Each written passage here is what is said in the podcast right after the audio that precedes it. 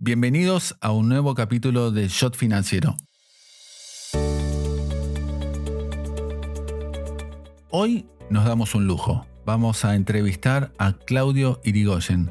Recientemente pasó a ser el economista más importante del Bank of America, el segundo banco más importante de los Estados Unidos. Nació en Rosario, estudió en la Universidad de Rosario, después hizo la maestría en la UCEMA en economía siempre con promedios destacados. Ahí pasó a desempeñarse en el Banco Central, ganó una beca para estudiar el doctorado en economía en la Universidad de Chicago, volvió al Banco Central y después de estar en el Banco Central como economista jefe, eligió y optó por desarrollarse en Nueva York en el mercado financiero. Ahí estuvo integrando el equipo del Deutsche Bank y después pasó al Bank of America. No se pierdan esta historia con un invitado de lujo porque reúne las dos eh, virtudes que puede atraer a todos nuestros seguidores, que es el conocimiento del mercado financiero internacional y el conocimiento de la economía desde el punto de vista académico. Claudio Irigoyen en Shot Financiero. Estás escuchando Shot Financiero con Guillermo Willy Laborda. Propósito, actitud, resultados. Liderazgo modo Geneia.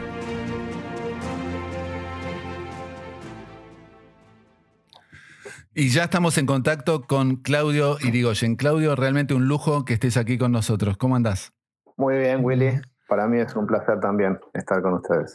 Claudio, ¿cuándo descubriste que la economía era lo tuyo? Bueno, yo creo que debe haber sido como a mitad de mi, de mi carrera de grado, que la hice en, Rosario, que es de, donde soy. Hice la carrera de contador, contador público nacional. Y cuando estaba por la mitad de la carrera, empecé a, tomar más cursos de, economía, porque eran los que tocaban en la carrera. Y, me acuerdo que los, cursos de, macroeconomía y, y micro también me parecieron súper interesantes. Estábamos en un momento de, la Argentina bastante complicado y, me pareció realmente muy, muy interesante. Y además tenía como dos años arriba mío a un, a un, amigo eh, de la infancia que jugábamos tenis juntos, eh, que lo conocía de muchos años, eh, que se llama Germán Fermo, que muchos conocerán también. Mm. Y él estaba en la misma carrera y él ya me venía era como un adelantado y me venía contando eh, lo que se venía después e incluso me acuerdo que un día viene y me dice, averigüé un lugar para hacer un máster en economía cuando, cuando termine la carrera de contador eh, en Buenos Aires que se llama el SEMA. Eh, son todos PhDs de Chicago, es, es, buenísima la educación, etc. Y él, él fue quien me fue introduciendo en todo el, mundo ese y, después fue lo que hice yo también. Eh, cuando terminé mi carrera de contador, eh, trabajé un, año y medio, dos años en, en Techint y eh, mientras me preparaba para los exámenes de ingresos en, en el SEMA, hice el máster en economía en el SEMA, año 95, y, y, después fui al Banco Central al departamento de reservas y ahí em, eh, conseguí una beca. Pedro Pou era el presidente del Banco Central en aquella época y Pedro Pou me dio una, una beca para, para estudiar en Chicago. y... me acuerdo que... Sí, decime. No, y, yo hay que hacerle una aclaración a los oyentes. Eh, yo estaba, yo cursé con, con Claudio Irigoyen en, la, en el máster de la UCEMA de Economía Éramos más o menos 12, 13. Claudio era el número uno y yo estaba peleando el descenso como 12 o 13. Creo que hay que consignarlo, para ser honesto con los oyentes.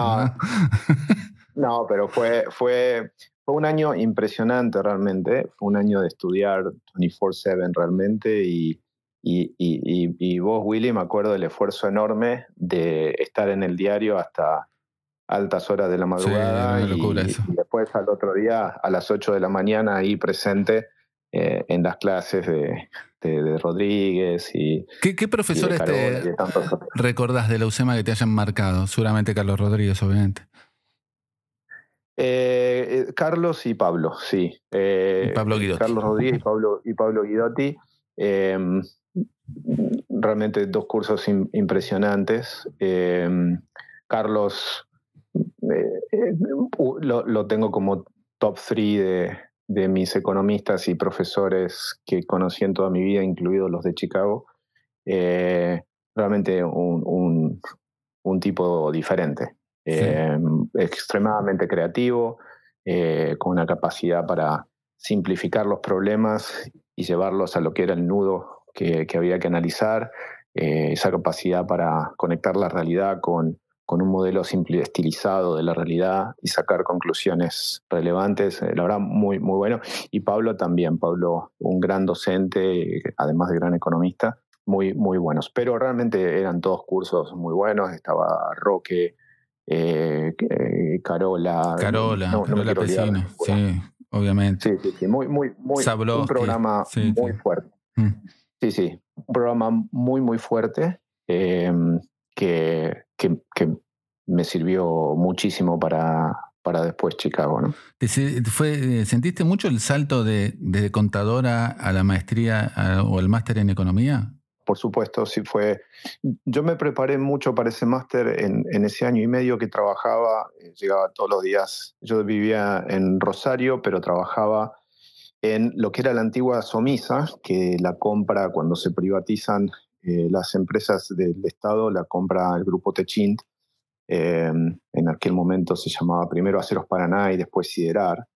Eh, y entonces eso era en San Nicolás. Entonces yo me levantaba todos los días cuatro y media, cinco de la mañana, pasaba a buscar el, el colectivo que te llevaba hasta la acería, trabajaba, volvía a las seis de la tarde y ahí me ponía a estudiar hasta las 12 de la noche o algo así. Wow. Y, y ahí hice muchísimo catch-up eh, y, y- y llegué bastante bien preparado al SEMA y el SEMA fue eh, un, un salto de calidad eh, enorme, porque fue realmente muy duro. Se, se- se Nosotros estudiábamos mucho.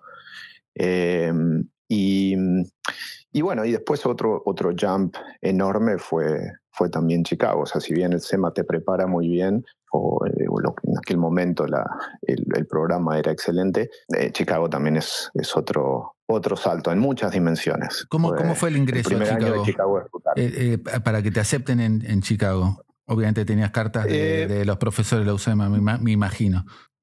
Claro, claro, tenía, eh, tenía, bueno, tenías que dar eh, en aquel momento, por lo menos eh, era así el, el GRE, y después este, tomabas, eh, creo que también tomé un Subject GRE y un TOEFL, que más o menos medía el inglés que sabías. Eh, que no era suficiente como para entender los chistes de los profesores, por lo menos en, en las primeras clases. ¿no? O sea, se, se ve que necesitabas más inglés para eso. Eh, y, y, de- y después las cartas de los profesores, ¿no? Eh, cartas de, de- de Carlos, de Pablo, de Carola. Y Carola había estudiado con, con Heckman en Chicago, había hecho su tesis con, con, con Heckman. Así que fueron, fueron muy importantes esas cartas. Y después la ayuda realmente muy importante de, de Pedro Pou, eh, que también estudió en Chicago, ya fallecido, y, él fue el que me, el que me otorgó la beca de- del Banco Central.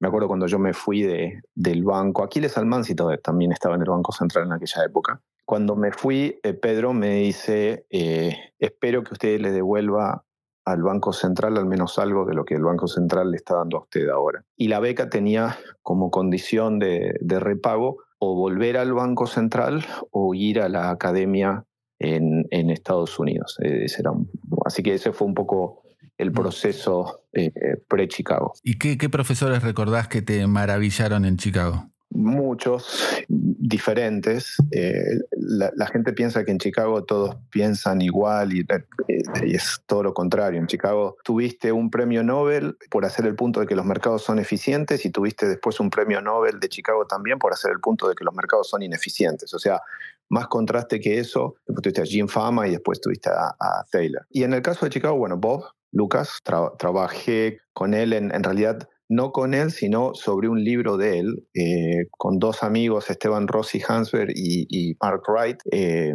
y hicimos el, el libro de respuestas de un, un libro que se llama eh, Recursive Methods in Economic Dynamics, que es un libro de macro muy, muy matemático que Bob Lucas escribió con Nancy Stockey y con Ed Prescott. Y es el único libro que tiene una particularidad, que es que vos para poder seguir leyendo el libro tenés que hacer los ejercicios. Entonces tenés ejercicios en el medio del texto y, y te ayuda muchísimo poder resolver los ejercicios para seguir entendiendo el libro. Y nosotros decimos ser el, el libro de respuestas. Cuando habíamos terminado ya los cursos, estábamos en el tercer año, entonces con, con él trabajé mucho en ese libro y este, chequeábamos los, los resultados de, de los problemas y eh, un tipo fantástico. Y también estuvo en mi comité de tesis. Eh, mi advisor principal fue Boyan Jovanovic y, y también interactué mucho con, con Nancy Stockey, con, con Kevin Murphy, con, eh, eh, con James Heckman, porque fui TA de ellos, Teacher Assistant, o sea, vos cuando terminás los cursos y empezás a hacer la tesis, a, a, a, típicamente a los alumnos que sacan las mejores notas les ofrecen ser teacher assistant en el siguiente eh, eh, año. Eh, y después otro tipo distinto realmente eh, es o era Gary Becker. Claro. Que hacía otra cosa completamente distinta, la de micro, pero tenía, era, era un, un, un, genio, era un tipo diferente y de, del cual se, se aprende muchísimo, ¿no? Él, él, él, él, pensaba todo en términos de economía, cualquier problema eh, social, de por qué, por qué las mujeres tienen más o menos hijos, o eh, etcétera, etcétera. Tiene muchos papers famosos eh, y, y, y, Gary fue también impresionante. Pero todos, todos los profesores que hay, había un argentino, está todavía, Fernando Álvarez. Sí, lo conozco. Genio también. Genio. Eh, mu muchos, muchos muy buenos. Y después tenías encima todo el eh, departamento de, finanzas de lo que es la GSB, la Escuela de Negocios, que también podías tomar cursos ahí. Entonces tuve a, a Red Reagan, eh, John Cochrane, Diamond, que acaba de recibir el, premio, el premio Nobel hace unos años impresionante, realmente. Y Jim Fama, eh, un, una, eh, un, una cartilla de profesores enormes y encima podías ir a tomar de cursos al departamento de matemáticas, eh, un, un, lujo. Chicago es, eh, es una experiencia única. Y, así que muy, muy bueno. Ahí está la teoría de que hace tanto frío que por eso salen tantos premios Nobel de ahí, ¿no? Sí, porque no tenés otra cosa que hacer más que, más que estudiar. Eh, sí, sí, sí, es, es, un ambiente, es un ambiente duro, eh, competitivo, eh, competencia sana. Mm. sí, seguro. Los, los, seminarios son muy famosos por te, te destrozan cuando presentás. no importa si sos premio Nobel o no, hay una historia famosa de, de Milton Friedman. Yo no lo crucé a Friedman, sí lo conocí porque una vez eh, fue a la universidad cuando yo estaba cursando, pero, pero no tomé clases con él porque ya, ya no estaba. Eh, y hay, pero hay, me, esto me lo había contado eh, también Bob, que había, una vuelta eh, había un seminario, viene un profesor invitado y le pregunta, y Friedman dirigía el, el, el seminario de Money and Banking, y el profesor este invitado le, le dice, bueno, no sé, empezamos el seminario donde me ubico y eh, Friedman le contesta delante de todo el mundo, le dice, eh, bueno, yo leí tu paper, así que eh, si fuera vos yo me ubicaría abajo de la mesa, porque es un desastre el paper tuyo, así, como para empezar. Letal. Exacto, exacto. Hubo otra historia de Sherwin Rosen, que había otro profesor, que recuerdo el nombre, pero lo vamos a dejar ahí sin sí. nombrarlo, estaba haciendo una presentación de, eh, de, un paper muy raro que era de citations, de cuál era el equilibrio de Nash, si, si, si yo te cito a vos en un paper, vos después me citas a mí, eh, entonces eso genera una dinámica positiva, etc. Y Rosen saltó y dijo, ah, ves, por eso no te publico los, los papers en el JP, que es el journal de la Universidad de Chicago, el Journal of Political Economy. Por eso no te publico los papers, porque no me citas lo suficiente. eh, y, y, el profesor se puso, se puso colorado.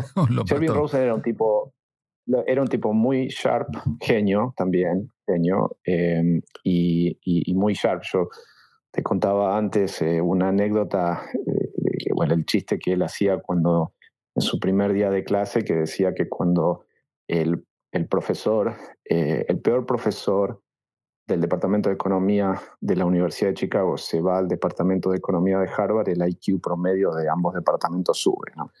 Eh, eso, una forma, eso es de un nivel de acidez, un nivel de ácido sulfúrico tremendo. ¿Cómo, exacto, ¿cómo, ¿Cómo, fue, el, eh, una vez que te graduás, que tenés el doctorado en la Universidad de Chicago, el retorno a la Argentina y el retorno al Banco Central, cumpliendo la promesa a Pedro Pou?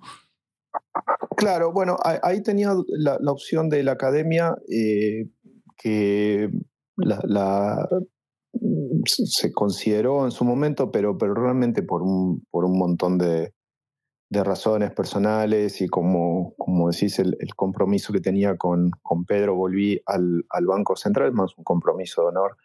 Volví al Banco Central, eh, esto fue en el 2002, eh, en, justo después de, de la crisis eh, del 2001, cuando llegué no, no había ni cajeros automáticos en Argentina.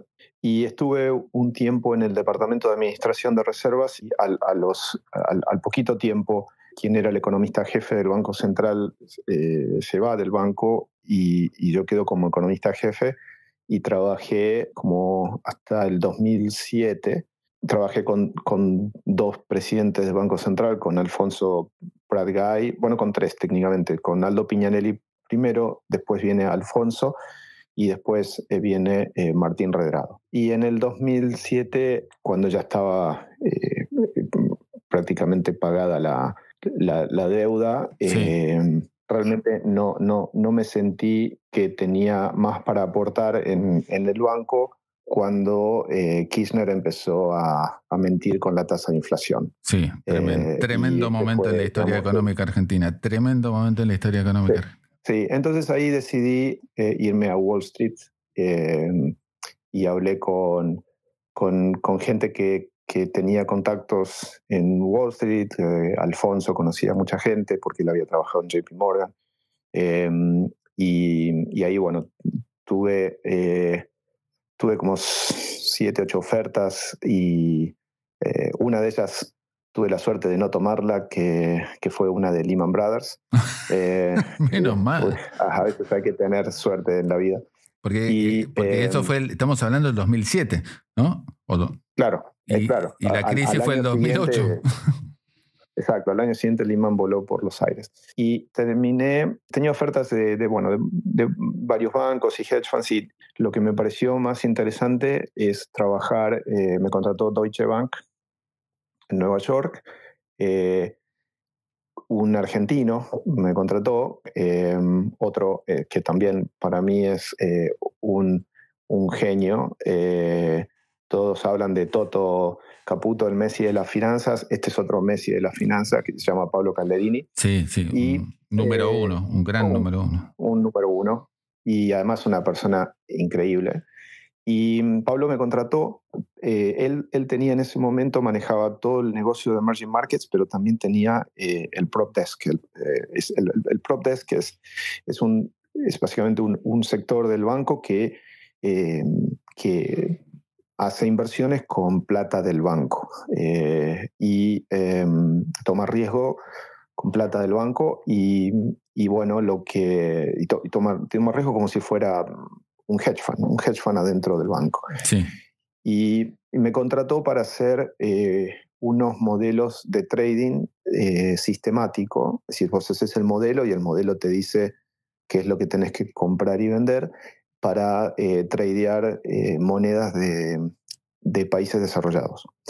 Eh, y después, después le agregamos países emergentes también. Y ese modelo lo tenía que armar con otro profesor de Columbia, que es muy conocido también, que se llama Robert Hodrick, que es, no sé si te acordás del famoso filtro de Hodrick y Prescott. Sí. Robert Hodrick, también de Chicago, trabajó con, conmigo en ese modelo y ese fue el, trabajo que, que, tuve que hacer eh, durante, durante mi, mi, tiempo en Deutsche Bank, eh, que al principio, bueno, tradeábamos eh, sistemático, porque el modelo te decía qué hacer, después viene Lehman, y obviamente con la crisis de Lehman no había modelo que pudiera funcionar porque era todo un caos, o sea, no había liquidez, eh, las correlaciones estaban all over the place, era, la volatilidad era, era, 10 veces más alta que en condiciones normales, entonces eh, lo que pasamos a hacer es a, tradear más en forma eh, discrecional. Em, y en Deutsche estuve em, hasta el 2011 que es cuando em, por la Volcker Rule eh, se terminan prohibiendo los, los prop desks en, Estados Unidos. Y, ahí es cuando me pasó en 2011 a Bank of America, que es donde actualmente estoy. ¿Cómo, fue el, traspaso de, estar del Banco Central a estar en Wall Street? ¿Te, te choqueó mucho? ¿Te costó adaptarte? Sí, bueno, yo, yo cuando estaba en el Banco Central eh, me tocaba mucho hablar eh, con, con, inversores que venían a, entender qué estaba pasando en Argentina.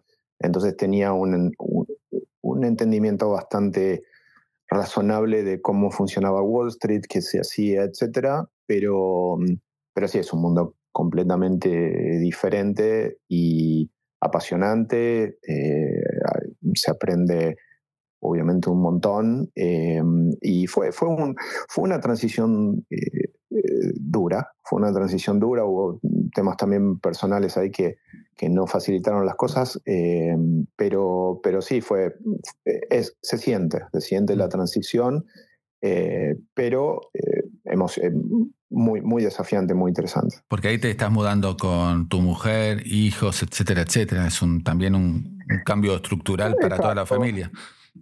Exacto, exacto. Este, mi, yo, yo tengo dos chicos, uno nació en Argentina y cuando nos fuimos a Chicago él tenía dos años y, y el otro nació en Chicago. Eh, entonces volvimos de, de, Chicago a Argentina, volver a irse allá. Eh, la, la, transición siempre es, es, es, es, dura. Yo hace ya, no sé, como 16 años, 17 años que, que vivo en Estados Unidos sin contar los otros cuatro años que estuve en Chicago. Y nadie se viene a Estados Unidos o se va de su país para siempre. Uno se dice, bueno, por un año, voy por dos años, voy por tres y después terminás. Eh, forever, ¿no? Pero, pero nadie lo, lo hace con, con, ese horizonte. ¿Y, cómo, fue el, eh, los, cómo fueron los primeros años en, en el BOFA? Bueno, eh, ahí mi carrera fue básicamente la siguiente. Fui, fui contratado eh, como estratega de Latinoamérica. Básicamente lo que haces es, es lo, lo, mismo que harías si estuvieras tradeando en, una, en un hedge fund o en un real money, pero en lugar de poner los trades, recomendás a los clientes eh, institucionales qué, trades poner.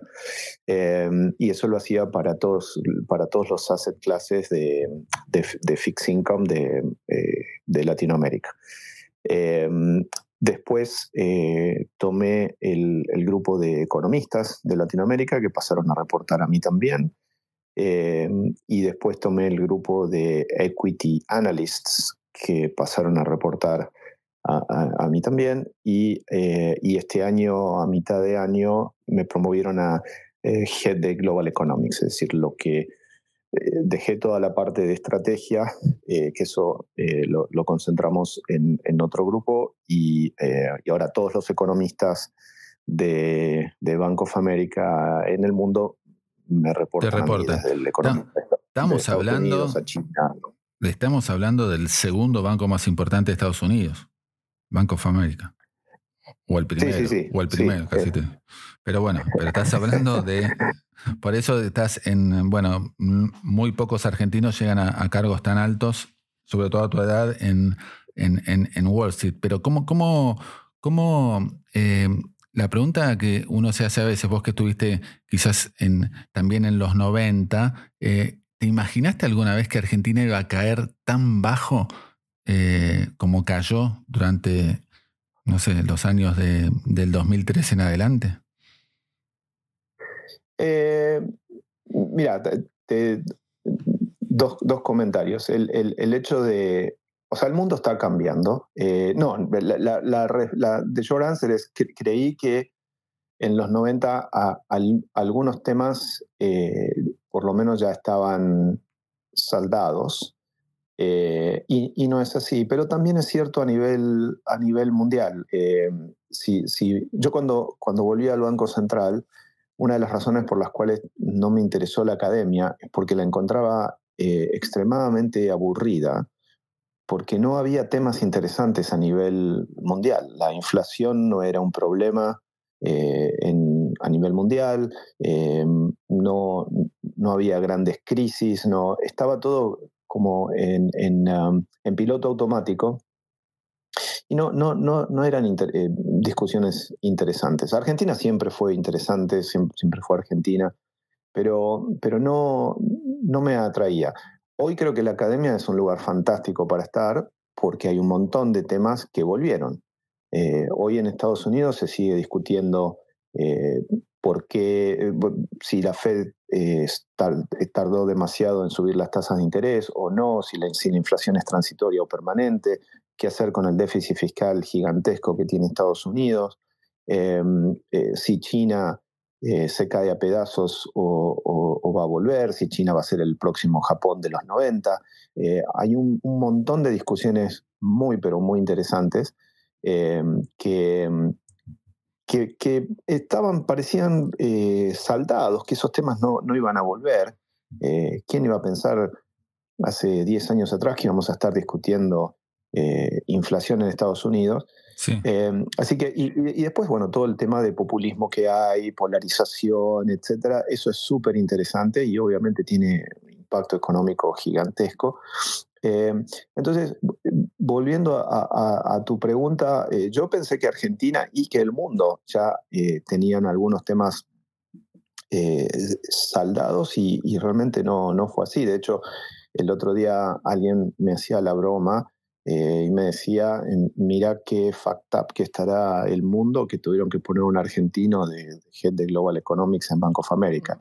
Eh, pero realmente, realmente hay que pensar eh, los problemas de los mercados desarrollados desde los ojos y desde la experiencia de mercados emergentes, porque Em, irónicamente, los fundamentos de, mercados desarrollados están convergiendo a los de emergentes for the wrong reasons, es decir, no porque los emergentes se están volviendo menos riesgosos, sino porque, porque los desarrollados se están volviendo más riesgosos.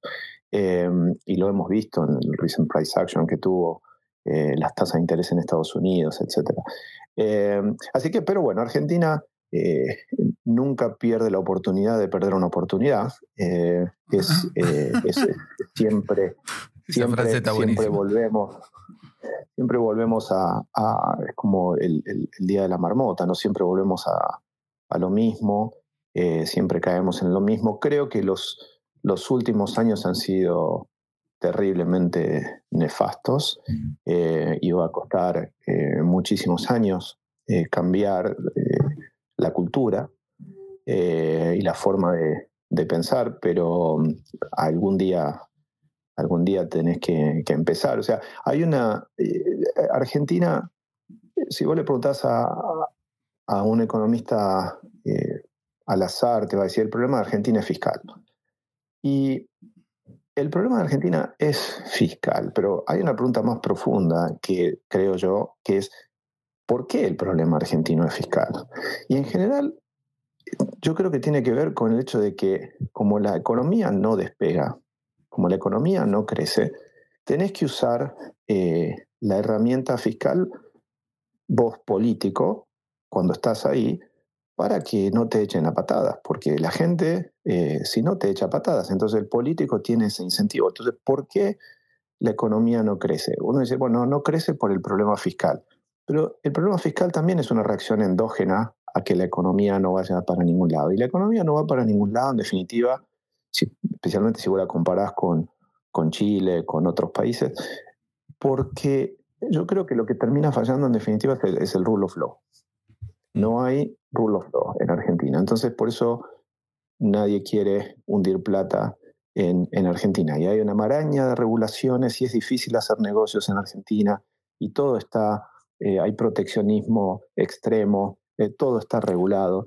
Entonces, la economía no crece, el político, obviamente los políticos consideran siempre los shocks negativos como transitorios y los positivos como permanentes. Entonces, cuando tenés un boom de commodities se lo gastan, cuando tenés una recesión emiten más deuda.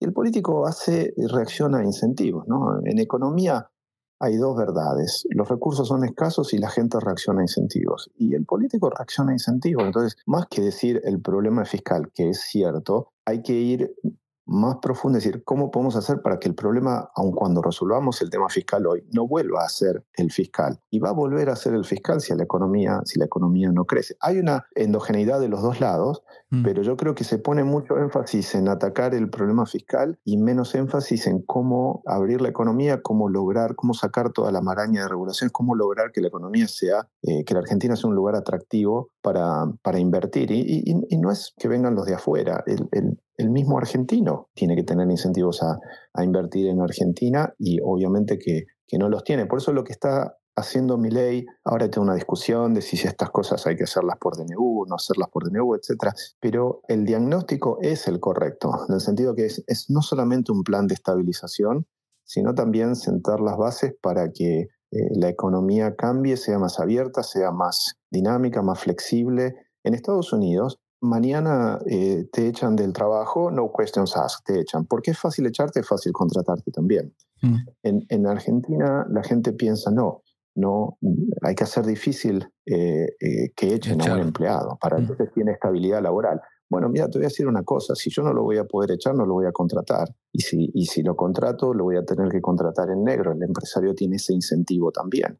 Entonces, flexibiliza de hecho eh, la relación laboral, pero es una relación laboral mucho más precaria. Entonces, e, e, esos temas creo que nunca, nunca han sido atacados. Y bueno, algún día tenés que empezar, obviamente. Eh, muchos eh, incluso han llegado a proponer de hasta incluir la parte fiscal en la Constitución, porque acá se han violado, como decías recién, todas las leyes, desde la ley de responsabilidad fiscal, etcétera, etcétera. O sea, llega un momento que hasta quieren elevar el nivel, si querés, de, poner responsabilidad fiscal en la Constitución, que no sé realmente si serviría o no. Mira, yo tampoco. Em, sí creo que el rule of law tiene que estar eh, bien claro en la Constitución. O sea, me acuerdo tener una conversación con, con el CEO de una compañía que se llama Buenaventura, que es una compañía minera eh, en, em, en Perú.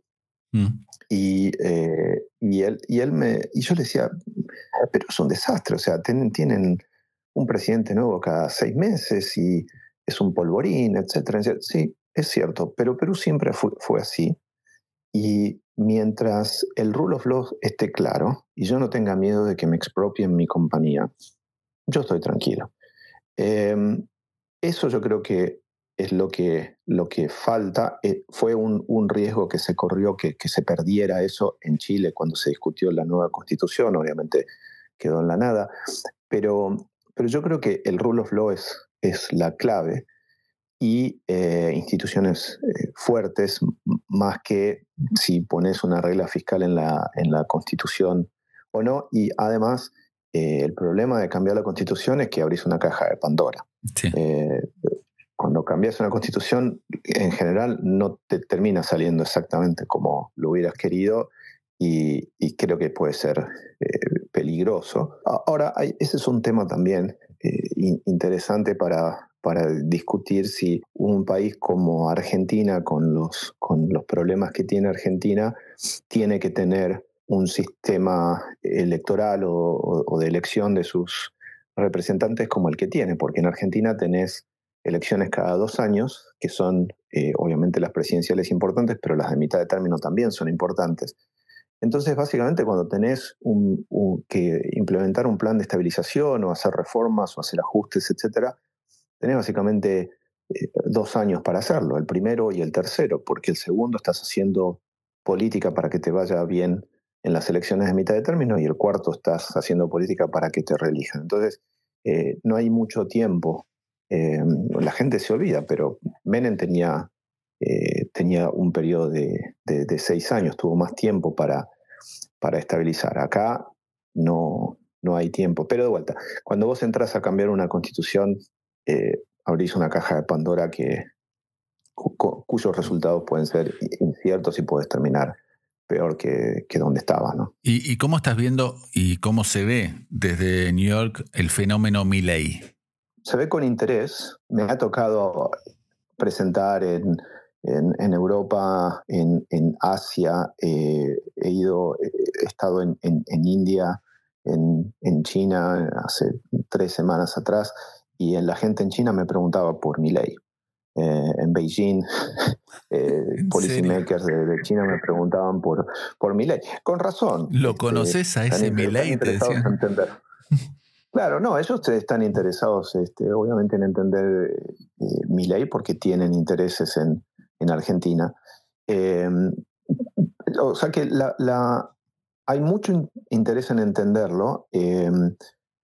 Creo que eh, el tamaño de los problemas que, que le toca eh, resolver es, es muy grande y si bien creo que tiene las, las ideas correctas, em, el implementation risk es enorme, porque cualquier eh, plan de estabilización, hay una discusión ahí de qué llamar plan de estabilización, si cuando corregir los precios relativos es parte del plan de estabilización o no.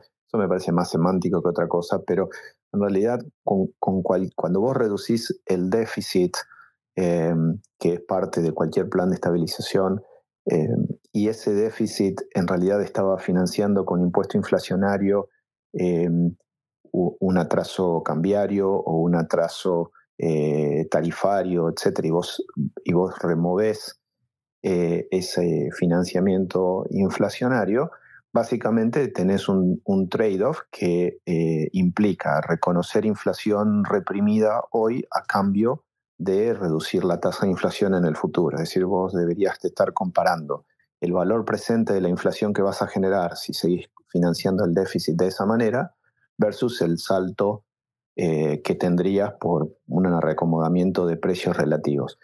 Em, y, el, problema es ese, el problema es que cualquiera de estos planes eh, de estabilización necesitan reconocer inflación más alta primero y, más baja después.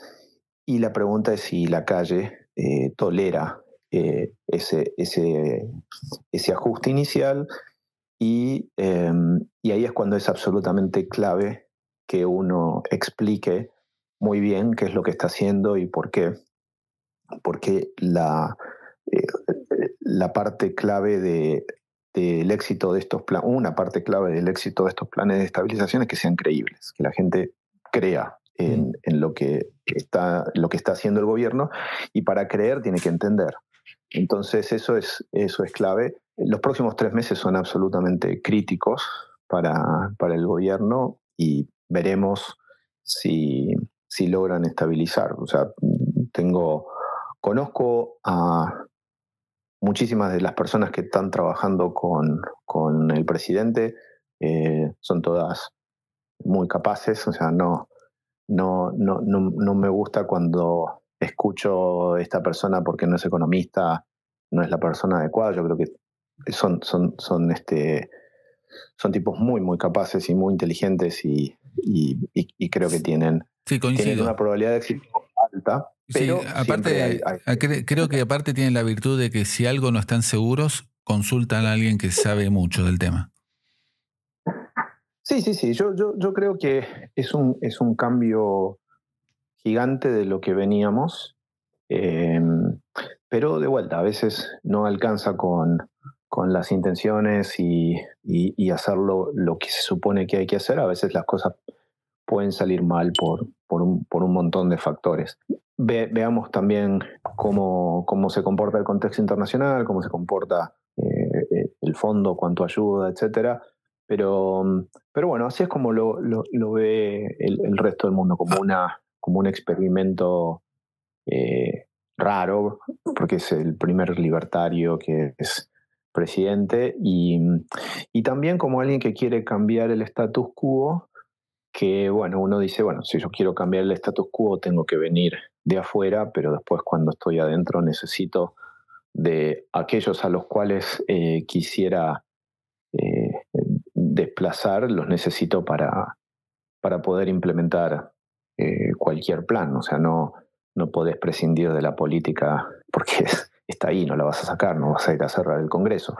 Así que eso es un poco el, el tag of war ahora entre, entre el poder ejecutivo y si querés el poder legislativo, eh, que no está claro si en estas condiciones van a poder convivir en, armonía. Todo indicaría que, que, es parte de una negociación, pero, pero bueno, es un poco donde estamos parados hoy.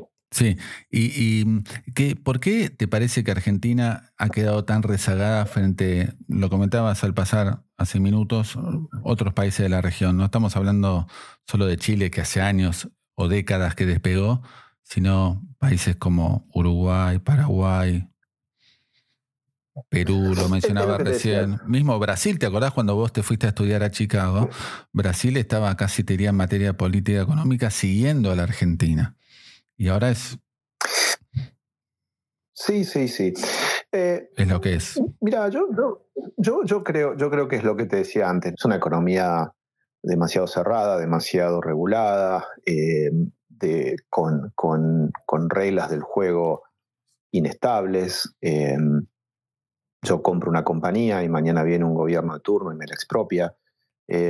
eso, eso obviamente no, alienta la inversión, y yo, yo creo que hay que ser honestos y, entender que no necesariamente la plata va a venir eh, rápido porque haya un gobierno que haga las cosas bien. En general, lo que cementa la dinámica buena es cuando viene un gobierno malo y igual hay cosas que ya no se cambian, porque entonces vos sabés que en el worst case escenario esas cosas ya no se discuten más.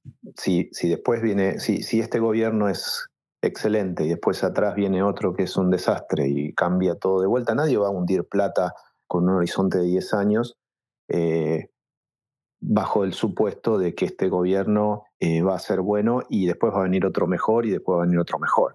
Eh, el inversor obviamente le da mucho más peso a, a, los worst case escenarios, decir, bueno, está bien, este gobierno puede ser bueno, pero después viene otro, me expropia todo, entonces voy a ser muy cuidadoso Mm. en, en cómo, cómo invierto en ese país. Por eso típicamente cuando vos abrís la cuenta de capitales, lo primero que te entra es hot money. Y, y el hot money al final te termina apreciando eh, el, el, tipo de cambio real eh, for nothing, ¿no? Sí. Eh, después esa plata se va. Y ¿Qué es lo que genera, pasó con la gestión de Macri, no? Claro, claro, claro. Es, es, es, ahí, ahí es importante también, eh, vos tenés que resolver un montón de problemas y dependiendo de la secuencia que uses para resolverlos, los resultados eh, pueden ser bien distintos. Eh, y creo que esta administración lo que está tratando de figurarse es cuál es la secuencia correcta para mm, aprender de los errores de, de, del pasado.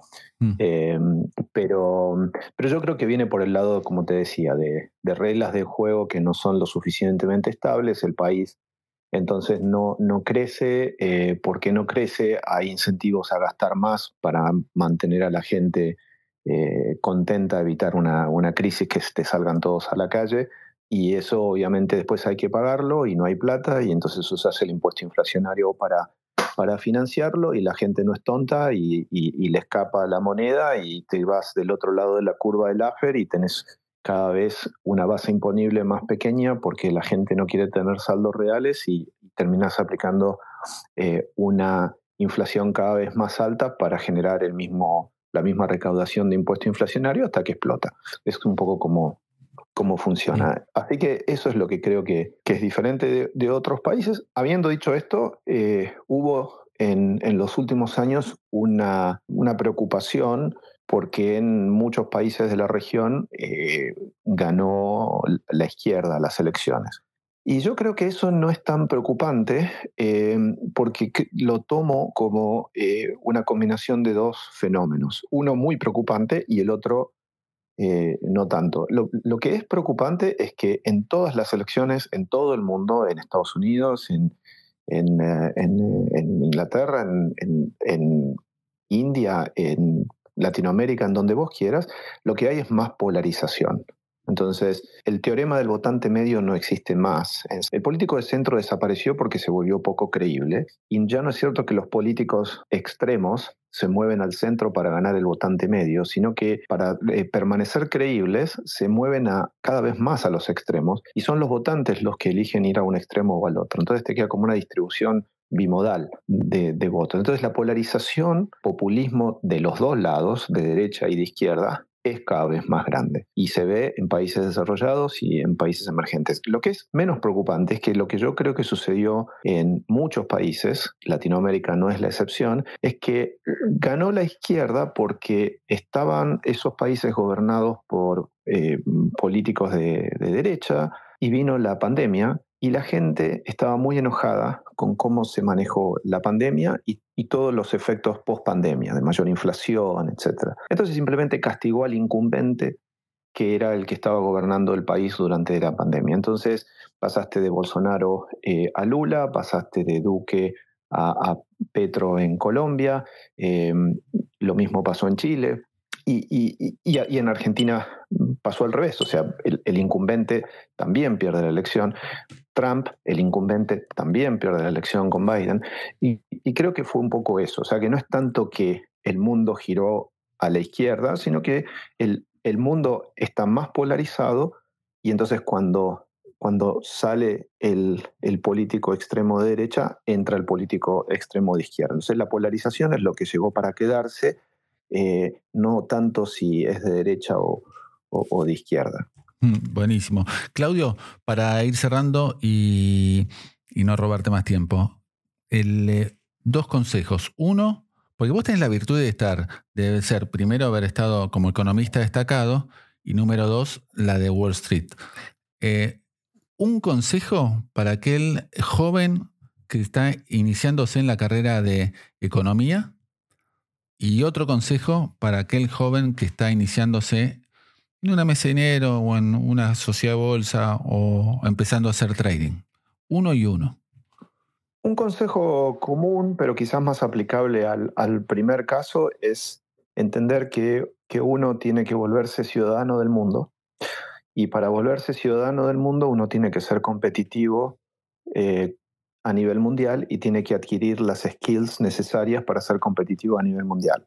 Entonces uno tiene que estudiar inglés, em, tiene que em, estudiar mucho eh, en lo que elija, sea economía o sea otra cosa, y, tiene que em, hacer una experiencia en el exterior.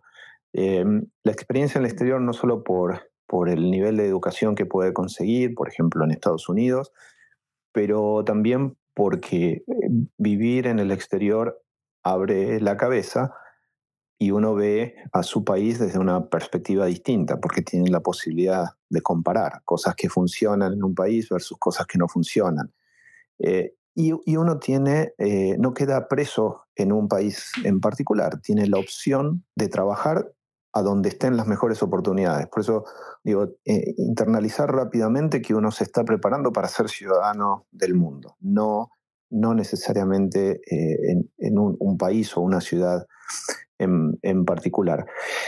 Al, al, trader eh, le diría que mm, yo creo que hay una, hay una simbiosis entre, entre el economista y el, el trader. Creo que no necesariamente porque han estudiado economía, pero los, los traders son buenos economistas en el sentido de que entienden eh, cómo funcionan las economías, entienden cómo reacciona la gente a los incentivos, eh, entienden cómo la gente maneja sus emociones.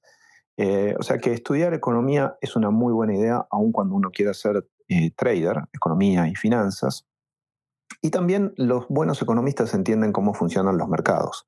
Entonces, volviendo también al, consejo de aquel que quiere estudiar economía, tratar de entender cómo funcionan los mercados, porque entender los mercados es una parte muy importante de la formación económica, porque son los primeros que reaccionan cuando uno toma decisiones de política económica, etc. Así que creo que iría por, por, por ese lado.